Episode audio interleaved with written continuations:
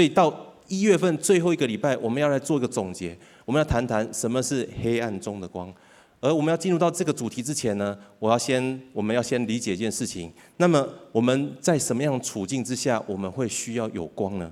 是在大太阳底下，我们需要打开我们的电灯吗？还是我们在哪个处境之下，我们需要有光呢？当然，我们都知道，当阳光照不到的地方，就是地下室或者是房间是没有窗户的，是暗的，那么我们就需要有光。所以大家知道吗？黑暗它其实本身是无法量测的。所以，如果你去拍婚纱照或者是拍沙龙照的时候，摄影师都会拿一个设备在量房间有多亮，那个叫做照度计。所以它并不是量有多暗，而是量有多亮。所以你没有办法叫别人给你一点黑暗，然后或者是在你的家里面装一个电黑炮，然后电源通电的时候，它会发出黑色的物质，没有办法。所以从某个角度来说，黑暗本身是不存在的，它是用来描述一个没有光的状态。所以没有光，其实就是在黑暗当中。所以一个人如果在光中，那他就不在黑暗里头了。所以无论是微光、强光、闪光，或者是呃，就是就是呃强光，那只要在无光的地方，我们人本能我们会去找寻电灯的开关，然后我们希望把电灯打开，让光可以透射出来。因为如果没有光，我们眼睛没有办法分辨事物，一切都要靠触觉。嗅觉，然后味觉，然后或者是感觉，那这样子我们的生活就会非常非常的辛苦。我不知道大家有没有体验过完全无光的状态？过去因为职场上的需要，那公司就送我们去那个呃，就是消防队、消防中心去做训练。他帮我们穿上这个救火员的装备之后，就把我们丢进一个房间，那个房间里面是全黑的，那你不知道什么时候会从哪边会冒火。那因为他要让我们有真实的体验。那经过那一次的体验之后，在离开的时候，厂商就在门口，那卖所有的防火设备。我买了我人生当中我最不想要用到的三样东西，第一个就是家用灭火器，第二个就是防烟面罩，还有室内的就是断电的照明。那次的体验对我来说太震撼了。原来一个人在完全伸手不见五指的空间的时候，我的心中感受到极大的一个压力。我在那个面罩里头，我可以听见我自己的呼吸声，还有我自己的心跳声。如果一个人在日常生活当中他失去了光，他就会感受到危机。那一个人的内心如果失去了光，那他的内心世界会不会就陷入黑暗，而同时也感受到前所未有的这样的危机呢？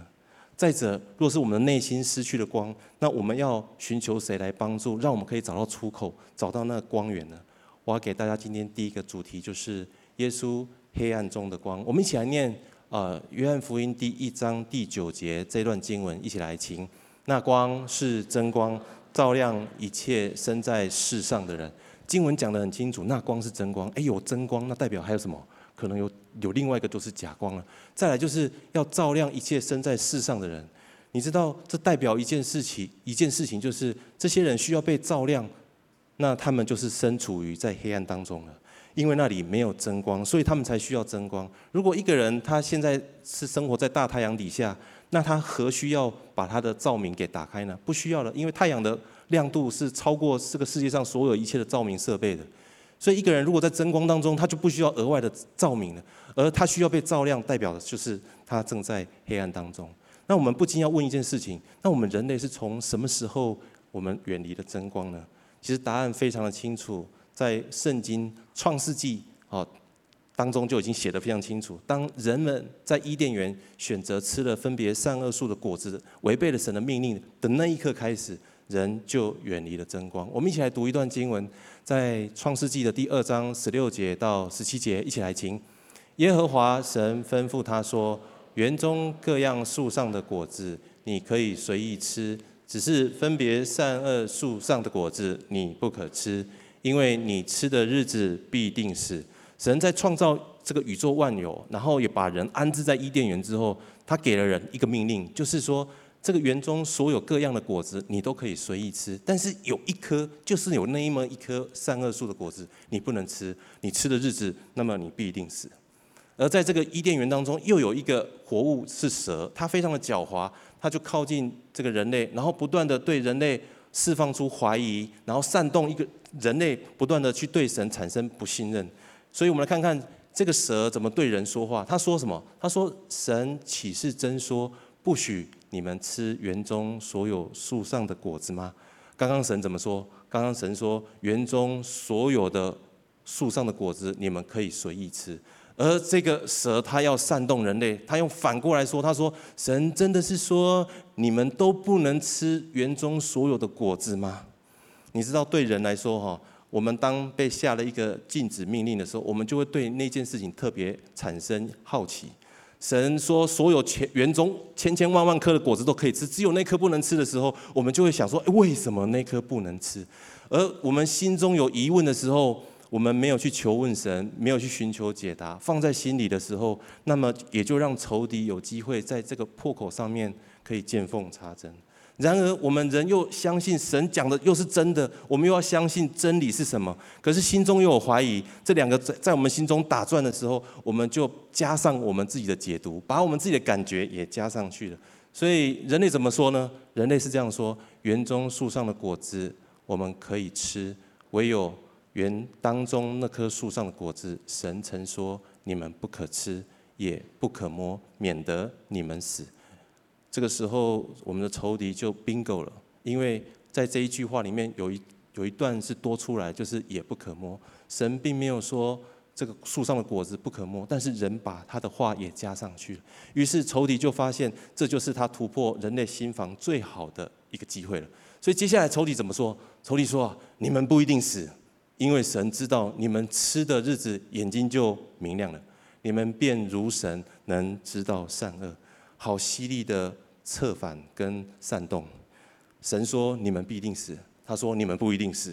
而他这么敢这么说的原因是，因为你们自己就可以成为神。当你们成为神的时候，你就知道为什么那棵树你们不可以吃了。我们都知道故事的结局是，女人就吃了那果子，也让男人也吃了。请问，上帝给亚当跟夏娃的这个世界还不够大吗？那时候整个地球只有两个人而已，这个地球够大了吧？再来，神给他们权柄够不够大？也非常大。当亚当跟夏娃说这个活物过来的时候，这个动物就过来，他们就可以为它命名。之后，这个动物就以他们所说的为它的名字。难道是那个果子好吃到不行吗？还是那个漂亮到不行？都不是，因为人的心被仇敌所煽动。开始相信他们自己可以靠自己成为神，所以他们想要有智慧，像神一样可以知道善恶，知道为什么，然后他们自己想要来做神。也许你会说，这个是在创世纪里头故事，在二十一世纪这件事情已经不复存在了。但我要说的是，人心的渴求从那个时候到如今都是一样。所以，如果现在企业当中很会经营企业的人，我们称他叫做经营之神，很会。做股票的人叫做股神，然后很会唱歌的人我们叫做歌神，然后很帅气，然后很有魅力的男人我们叫男神啊。如果很漂亮、很有魅力的女人，我们称为是女神。哇，一看下去哇，还真多神，对不对？而且做个总结，就是人们不单自己想要成为神，更是人们想要拜自己想拜的神。所以从亚当跟夏娃在创世纪在伊甸园当中，当他们选择。自己要成为神，自己要掌控一切的那一刻开始，人们就远离了真光，而进入了黑暗当中。所以，我们来读一段经文，在罗马书第五章十二节，我们一起来读这段经文，一起来听。所以，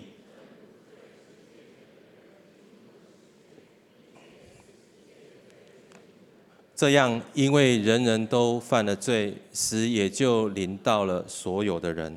如此一来，我们就真知道我们是处于在灵性的黑暗当中了。因为罪跟死亡将我们与神的爱、与神的真光给隔绝开了。在这个世界上，从历史、人类历史从古至今，我们想尽办法要让自己的生命可以不断的永恒的延续下去。所以，古时候的人把自己做成尸体，做成是木乃伊。现在的科学想要将人可以放入到冷冻的状态，然后可以延续自己的生命。但是到如今，没有一个人是成功的。神非常知道我们内心里面存在的挣扎，还有我们渴望找到真光的那个渴求，所以他预备了他的独生爱子耶稣基督，成为那真光，好让这真光真真实实来到我们我们当中，让一切生在这世界上的人可以遇见真光。所以今天我们所读的这段经文，对我们每一个人来说，在新的一年的开始格外的重要。我们再一次来读这段经文，好吗？一起来听。那光是真光，照亮一切生在世上的人。而这真光里面包含哪些面相呢？其实，在一月份的系列主题当中，我们在前几个礼拜已经都走过了。我再次来跟大家做一点点回顾。第一个就是医治的光。当我们选择相信耶稣的时候，从耶稣的身上会释放从他而出医治的光，可以带给我们内心还有我们身体上所可以经历的医治。再来就是真理的光。有些人在他的人生旅途当中，他想要找到一个亘古不变的真实呃基石，一个真理。那么这个真理，当我们来到神面前寻求他的时候，耶稣就让我们能够在真理的光当中得以自由，而且可以跨越我们的限制。再来，上个礼拜我们谈到是盼望之光。有时候我们遇到人生的低谷，然后走入到我们的这个就是呃很大的挑战跟困难当中的时候，我们需要一个盼望，而耶稣基督就是我们的盼望，让我们在信心当中可以遇见。那个出口以及我们的未来，所以在罗马书接着他这么说，我们一起来读这段经文，在五章的第十八节到第十九节，一起来听。如此说来，因一次的过犯，众人都被定罪；照样因一次的义行，众人也都被称义得生命了。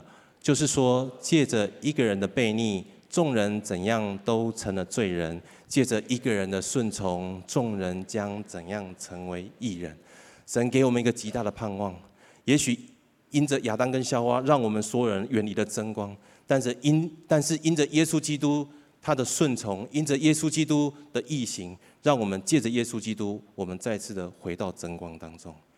也许刚刚我所提的这个亚当跟夏娃的故事，你会认为这是圣经故事，离我日常生活当中非常的遥远，或者是当中我们有些人认为说，哎，我已经受洗了，我理论上就在真光当中了，我有真光护体了哈，所以我应该是这百毒不侵，没有任何惧怕才对。但我要说的就是说，发生在亚当跟夏娃身上的这些的挑战。其实仇敌很知道，他唯一能击溃我们，就是让我们远离真光。当我们一旦远离真光，我们就陷在黑暗当中了。因为光照在黑暗里，黑暗却不接受光。在英文，它的描述更加的直接，就是黑暗不能胜过光。所以仇敌他没有办法胜过光，他唯一的方式就是让我们自己选择离开。当我们选择离开真光的时候，他就有机会在我们生命当中做他想做的作为。呃，之前在公司呃，在业界服服呃，就是服务的时候呢，那时候我们刚好要新创一个公司，那个时候这个消息刚一露出的时候，大家就开始交头接耳，因为这算是一个非常重大的消息。那那个时候就有许多人就围在一起在讨论，讨论什么呢？讨论未来接下来这个新的主管他是什么样的一个人，因为他也是在我们母公司待了一段时间。那那个时候大家就哇，有很多各式各样的资讯在那边串流，那我加入了这个讨讨论，那。大家就讨论了这个主管之前的一些作为，我越听就越愤慨，然后最后就说这个人真是混账啊！然后这时候全部人都安静下来，你知道吗？回头看我说，明瑞，你刚刚说的话太超过了，哇，好像仿佛被打了一巴掌一样。我说，可是我只是就你们刚刚每个人所说的做出总结而已啊！大家马上站起来说，哎哎哎，蔡明瑞，哎，我们没有这样说哦，是你自己讲的哦，别把我们也拖下水哦。我瞬间又被打了第二个巴掌，我心里面很非常生气。但是回到家的时候，圣灵提醒我，他们有错吗？其实他们没有错，哎，因为结论是谁下的？结论是我下的，他们没有说出口，是我自己说出口的。那时候圣灵给我很大的提醒，让我想到亚当跟夏娃的故事。夏娃心中有疑问，他为什么没有去问神呢？为什么那棵树我不能吃？他没有去问，一样。我听到同事在讲主管的是是非非，那为什么我没有去问主管？那是这些事情是真的吗？以及我为什么不以我跟我主管之间过去相处的这些的点点滴滴，作为我们彼此之间最大信任的基础来做出判断呢？而是很快的，我听信了别人所分享的讯息，而我就相信，按着我心中自以为公义的天平，我就做出了这个结论。这些似是而非的话，我听了。然后我也信了，然后我就让我自己陷入了困境。我想要表达就是，其实亚当跟夏娃所面临的挑战，其实在我们每一个人日常生活当中，我们也都在面临。因为仇敌知道他必须让我们远离争光，他才能够有在我们机会当中，在我们生命当中有机会来掌权。所以在约翰一书五章十九节是这样说的：他说，我们知道我们属于神，但整个世界都伏在那二者之下。所以这也是为什么我们所有的基督徒，还有所有的这些属灵的儿女，我们必须要委身在教会，委身在神的话语，委身在小组当中，因为我们属于神，我们更需要紧紧抓住神，否则这个整个世界都是浮在那恶者之下，恶者跟仇敌他处心积虑就是要我们自己选择远离那真光。请问？在我们当中有哪一个人受洗的那一当下，神就用火车火马把你接到天上去？没有，没有人像以利亚一样就被接到天上去了。所以神把我们留在这个地方，代表他对我们每个人生命有更大的计划，而我们每个人都有当跑的路。神还有为我们预备我们想象不到的礼物要来给我们。神要我们在这个世界当中就可以得到生命。神要我们在这个世界当中，现在现在就能够依靠他，能够来胜过黑暗。所以给大家今天第二个标题就是：耶稣使我们可以脱离那黑暗，而得着这生命。我们一起来读约翰福音第八章第十二节这段经文，一起来听。耶稣又对众人说：“我是世界的光，跟从我的就不在黑暗里走。”必要得着生命的光。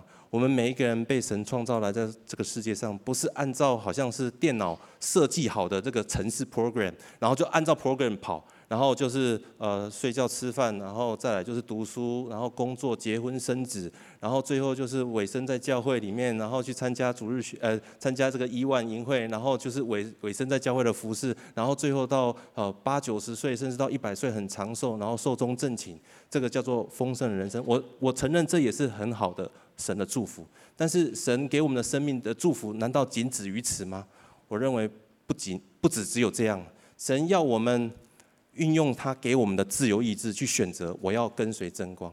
当我选择跟随真光的时候，在真光当中，我会发现神放在我里头的一切的恩赐跟才干。当这些恩赐才干我开始拿出来运用使用的时候，神与我同行，然后他不断的来提醒我，不断的来修正我，然后我开始跟神建立起极亲密的关系。在这个人生的旅程当中，留下点点滴滴的记忆，还有留下点点点点滴滴的这些画面，这成为我。全部的生命所有。简单来说，像我以我我自己个人为例子，我过去的脾气也不是挺好的。在公司里面，如果开会开到非常生气的时候，常常第一个就是拍桌子，好，因为这个可以释放我情绪。但是这是最好的方式吗？当我跟随了耶稣，选择了争光的时候，我知道身为一个基督徒，我不是说我从此再也没有脾气。因为如果一个人说他没有脾气，我会说他不是人，对不对？因为不可能没有脾气的。但是那个脾气要怎么样释放？我要怎么样释放我内里的情感？然后我要怎么样表达我的失望？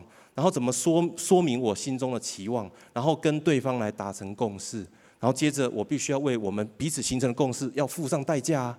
然后最后我要勇敢跨出我的舒舒适圈，这样子我才能够跟别人一起来同工，才能够跟别人一起来共事，不是吗？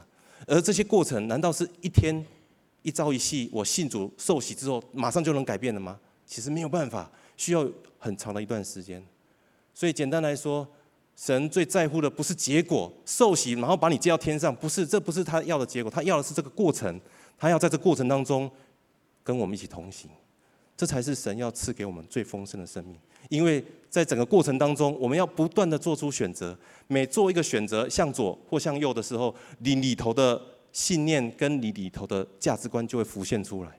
那神就可以办法有办法开始对你的价值观跟你的信念来做调整。有一部电影呢，我自己个人蛮喜欢，也许在在座有些弟兄你可能会看过，叫做《骇客任务》，他拍了三集。那电影的剧本剧本其实蛮简单的，他就在描述人类被电脑跟 AI 所控制，那他们在寻寻找一位救世主，就是那那一位 The One。那他们深信这位救世主可以拯救他们脱离电脑的控制，然后从地底当中可以脱离出来，得着自由。而另外一个主轴就是，当他们找到谁是救世主的时候，他们必须做出一个选择，就是相信或者不相信。所以电影公司啊，为了要让这些听众或者是观众有深刻的体验，他还甚至做了个网网网站。哦，我觉得真的是还蛮不错的。这个网站就是放两颗药丸，左边那颗红色药丸就是相信。蓝色药丸就是不相信。当你点进去的时候，就会展开不同的画面跟这个就是短片，让你去欣赏。我觉得这个体验还蛮不错的。而在这个剧情当中，人们不仅要找到谁是救世主，Who is the one？然后再者，他要做出个选择，相信或者不相信。其实回到圣经，这整本圣经讲了很多很多很多东西，大家会觉得哇，好多好丰盛。其实这些所有的资讯到底在指向谁？到底在描述谁是那一位呢？还有就是，当我们知道圣经在描述的那一位是谁之后，那我要做出什么样的选择呢？其实这两个是很重要的。第一个就是谁是那一位？Who is the one？再来，那我要做出什么样的选择？我要做出什么样的行动来回应？而耶稣基督他回应的第一个问题，他站在世人面前说：“I am the one I claim to be。”我们来看下一段经文，在约翰福音第八章二十四节，我们一起来念这段经文，一起来听。所以我对你们说过，你们将死在自己的罪孽中，就将死在自己的罪孽中。神很清楚哦，这是直数句哦。如果你们不信我就是那一位，I am the one I claim to be，我就是那一位救世主。那么如果你们不相信，那你们就会死在自己的罪孽当中。这是神直截了当给我们的回应。所以，如同电影当中所描述的一样，信跟不信，这是当我们遇见救世主、遇见那一位的时候，我们需要做出来的回应。当我们选择相信的时候，我们就会脱离那黑暗，脱离那虚幻的世界，在真实的世界当中醒过来，以至于我们的生命就不再一样，跟过往就完全的不同。我们所感受到的，然后我们眼睛所看到的，然后我们心里面所体会到的，就跟过去完全完全是不一样。纵使纵使信了耶稣之后，也许风浪仍然仍然都在，挑战也依然都在，但是我们却愿意仍然选择相信。为什么？因为我们渴望得着真实的生命。还有另外一个很重要的关重要的关键，就是我们渴望我们得着的这生命可以延续下去。所以，我们每个基督徒今天坐在这个地方，在线上收看直播，我们都希望我们自己蒙福。还有呢，我们的下一代，还有我们的下下一代，一直直到千代，我们都渴望他们都都能够跟我们一样得着这真实的生命。我认为这个生命不单是延续下去，而且还有一个永存性。我们一起来读一段经文，在希伯来书第十一章第四节，一起来听。他虽然死了，却因这信仍旧说话。修哥虽然离开我们了。但是你上 YouTube 一搜寻，你马上可以找到修哥历年来的讯息的分享。他虽然不在我们中间，但是仿佛就在我们中间，不断的继续在传传讲神的话语，不是吗？不断的在对所有人说话，不是吗？修哥给我们每一个人做了这个最好的榜样，就是当他一生选择来跟随这真光，选择来相信神的时候，他的生命的延续不单是在他们的家庭当中，更是神让他的生命有了永存性。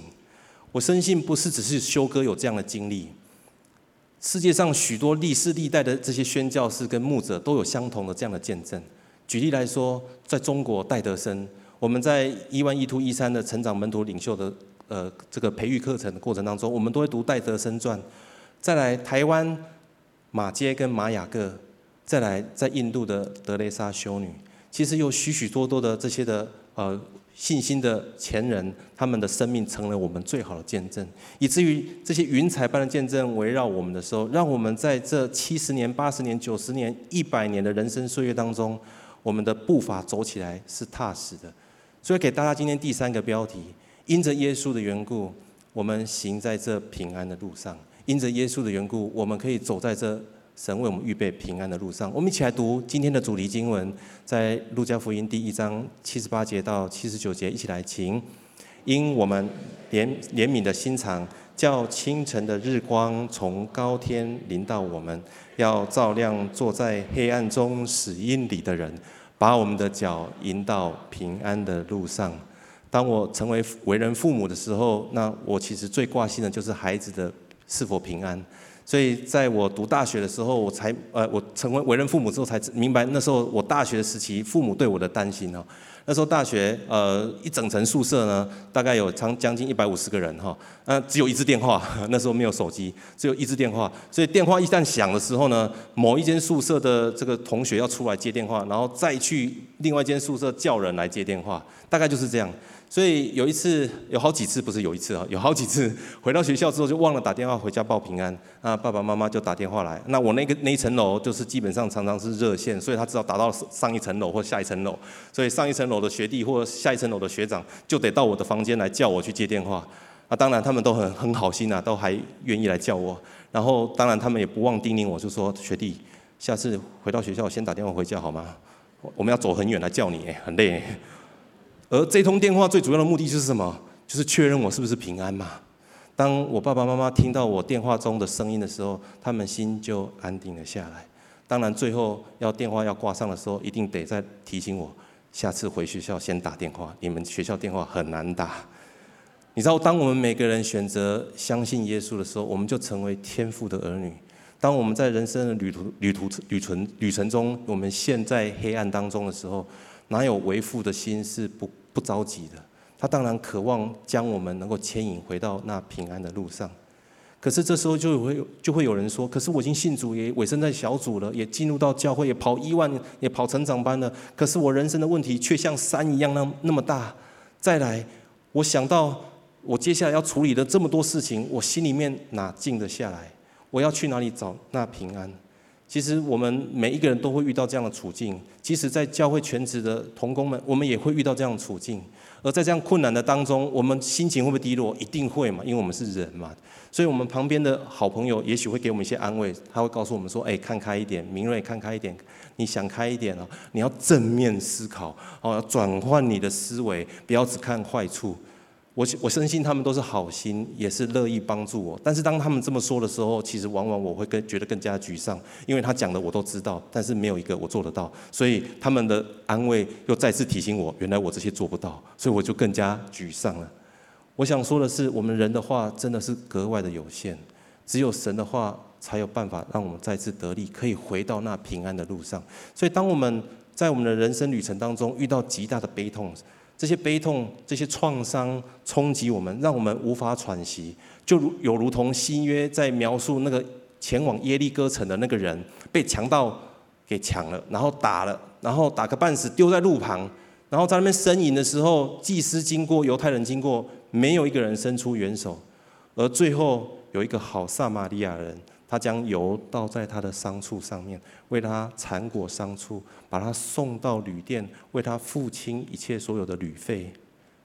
我深信耶稣就是这位好撒玛利亚人，他会为你缠裹你的伤口，把你送到一个安全的地方，使你在那个地方可以得着休息。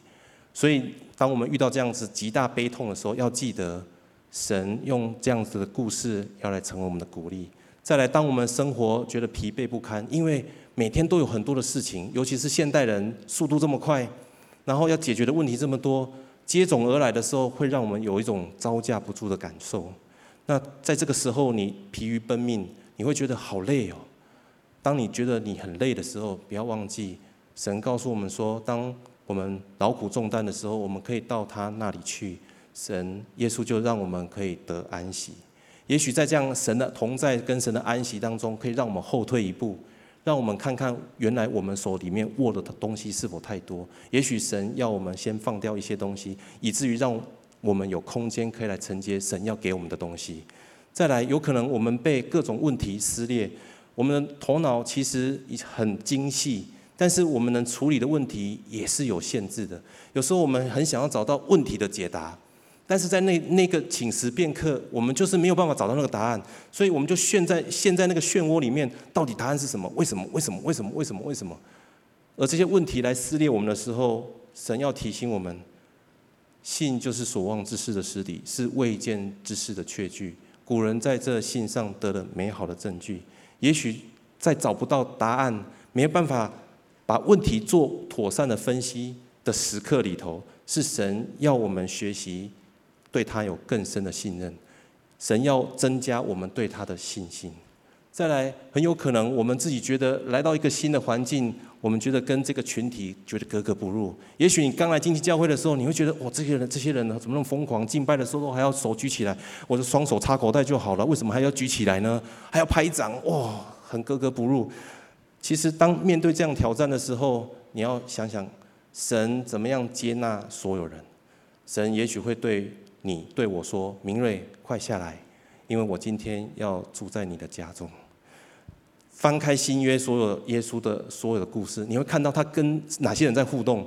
他都是跟社会的边缘人，跟这些社会被社会所不接纳的人在互动。税吏，然后寡妇，然后这个就是罗马的士兵，然后这个麻风麻风麻风病的人，然后瘸腿瞎子，还有一些不洁的人，他都是跟这些人互动，因为他接纳所有人。再者，当我们觉得自己永远不够好的时候，有时候我们觉得自己很糟糕，特别是今天的见证也是一样，他儿时的记忆，还有我们人生过去的黑暗的历史，好像把我们捆绑住，让我们觉得我们不配，我们不够好的时候，好像这些信念抓住我们的时候，要记得神怎么样对我们说。神告诉我们说：“你们来，我们彼此辩论。你们的罪虽像朱红一般，但必变成白雪。”虽红如丹颜，必白如羊毛。你知道那个朱颜跟那个红颜，一旦染染上那个毛，那个羊毛就没办法褪色。但是神的意念高过我们的意念，耶稣的道路高过我们的道路。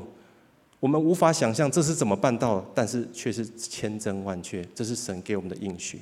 再来，在我们当中，也许有些人你会觉得，我的人生现在目前遇到这个处境，走到如今，可能已经五十岁了，人生已经。到了下半场，甚至已经到了第三节、第四节了，要进入第四节的比赛了，已经没有机会了，因为分数落差太大，已经没有办法了。当你有这样子的一个感觉捆绑住你的时候，要记得神怎么告诉我们？神告诉我们说，在人这是不可能的，但是在神凡事都能。我们每一个人在我们人生当中，我们选择争光。在黑暗当中，我们选择争光的时候，并不代表我们马上就被抽离到天堂去了。我们仍然在这个世界当中，世界仍然是浮在那恶者之下。但是有耶稣的真光持续不断的照引，照引着我们前方的道路，好让我们不会在这黑暗当中失迷。所以耶稣他最终就要把我们引到那平安的路上。深愿二零二三年这一整年，从岁首到年末。每位属灵家人，还有所有来宾朋友，我们能够跟着这真光，然后走在神为我们预备这平安的路上。我们一起来祷告。主耶稣，我们深信，主你就是那真光。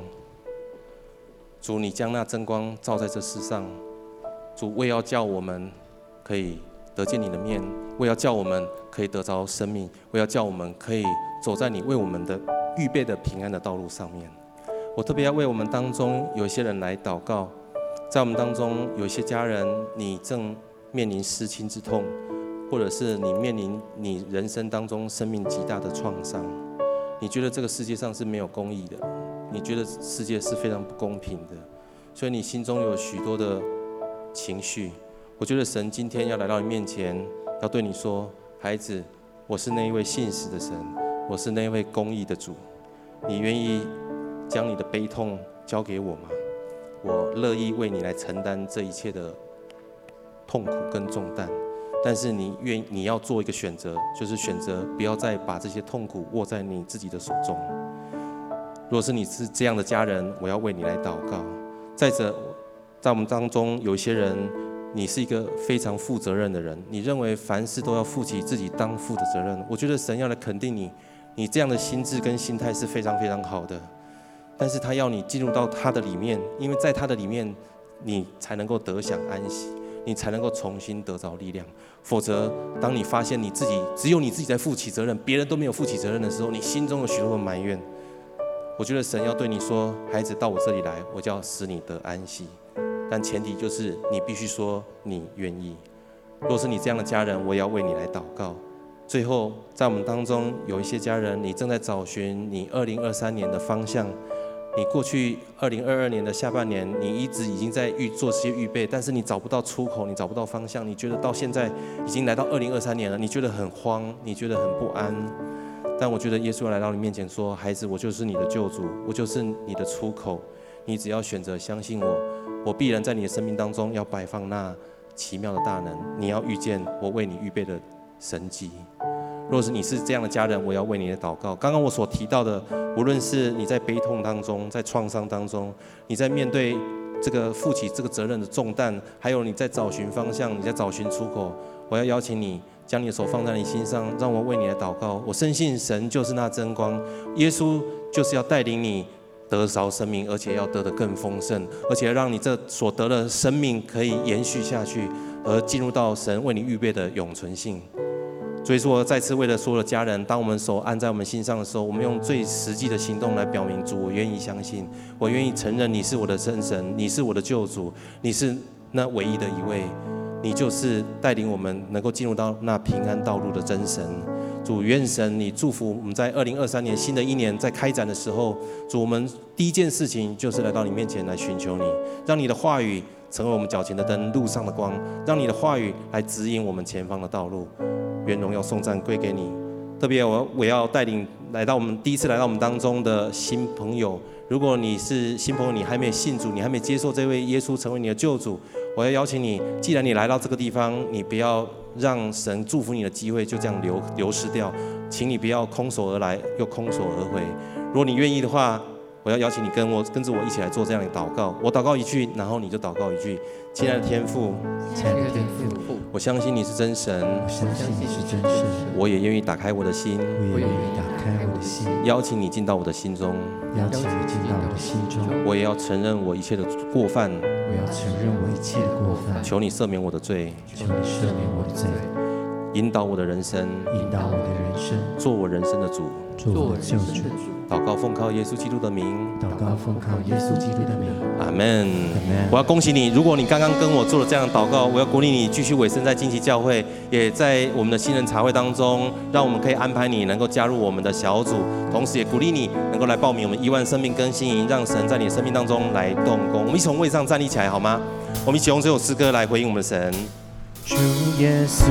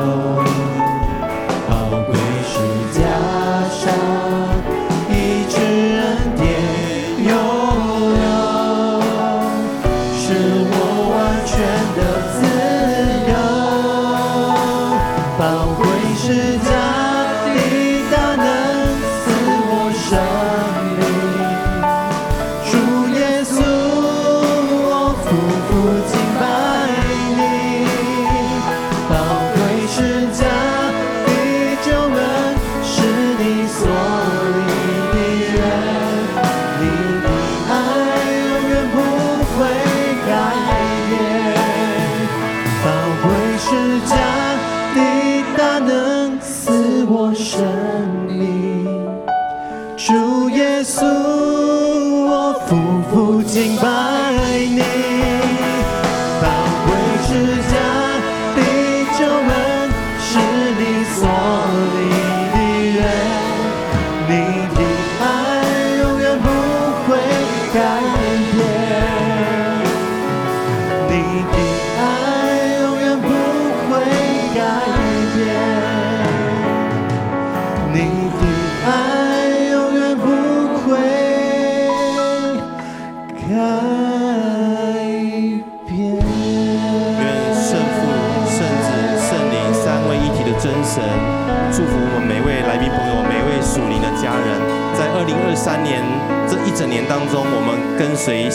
神的争光当中得着生命也走在这平安的道路上，愿神祝福我们的工作、家庭、人际关系都大大的蒙福。祷告奉靠耶稣基督的名，阿门。